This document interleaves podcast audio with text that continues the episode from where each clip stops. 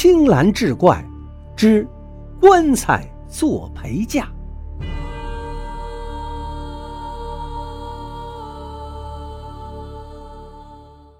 世上没有不透风的墙。时隔不久，棺材店的谭老板就得知了真相，一下子气病在床上。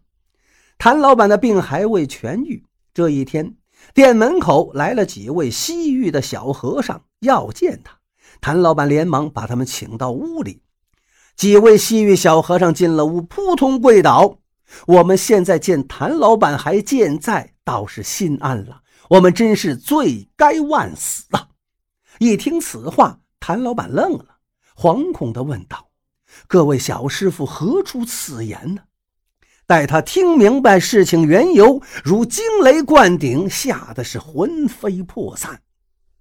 原来，那西域出产的寿香木分为两种，一种是红树皮，一种是黄树皮，香气及树纹图案倒是一模一样，但红树皮的含有剧毒。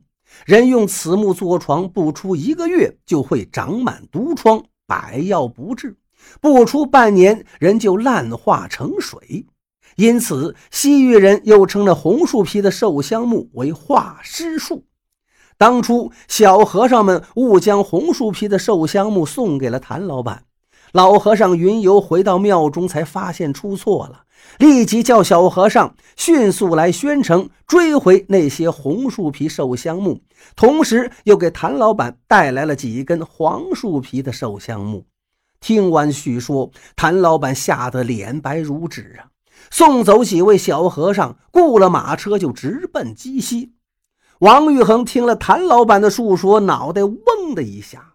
急赴省城去找白巡抚，谁料事有凑巧，一个多月前，白巡抚将女儿嫁给了李莲英的干儿子李狗儿做了小妾，那一堂家具已被作为嫁妆陪送到李府了。白巡抚听了原委，狠狠地扇了王玉恒一个耳光，大骂：“你个混账东西，你可把我害惨了呀！”王玉衡摸着红肿的脸道：“大人，只要火速追回那堂家具，还来得及。”你说的轻巧。白大人怒不可遏地喊道：“我女儿出嫁已有一个多月了，她和那李狗儿身上还不早就长了一身毒疮啊！你知道那李狗儿是李莲英的什么人？那是他的命根子呀！那李莲英能饶得过我吗？这事儿只有守口如瓶。”兴许可保你我的脑袋，懂吗？可是那岂不是要搭上令爱的性命吗？还不是被你害的！白大人一听此话，又赏了王玉衡几个耳光。王玉衡鼻青脸肿，回到鸡西。谭老板还没离开，听完了经过，也泱泱的回到了宣城。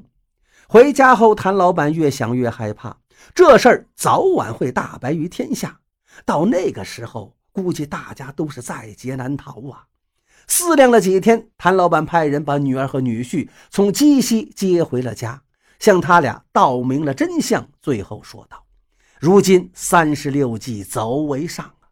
看来我们只有远走高飞了。”王卓人急了：“岳父大人，那我父亲怎么办？”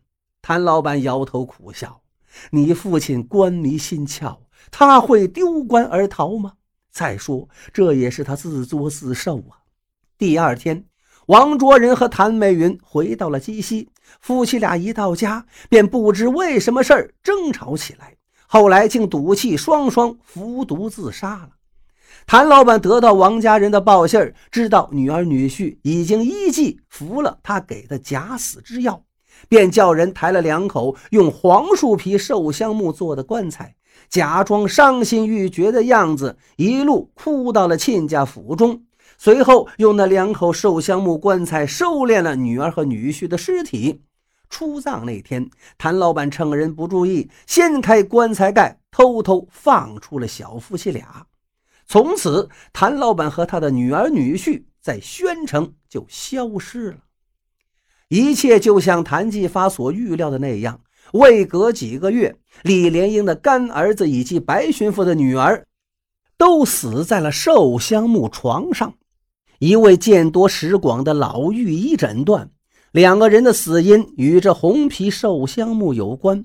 李莲英哭诉到慈禧太后那里，说是白巡抚有意谋害他的儿子。